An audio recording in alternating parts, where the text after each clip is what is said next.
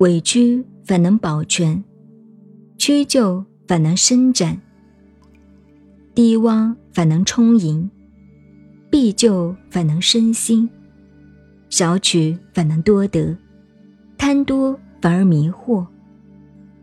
所以有道的人，坚守这一原则，作为天下事理的范式。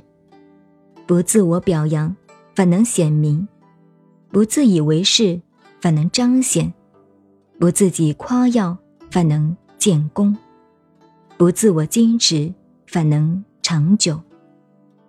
正因为不跟人争，所以天下没有人和他争。古人所说的“委屈可以保全”等话，怎么会是空话呢？他实实在在能够达到的。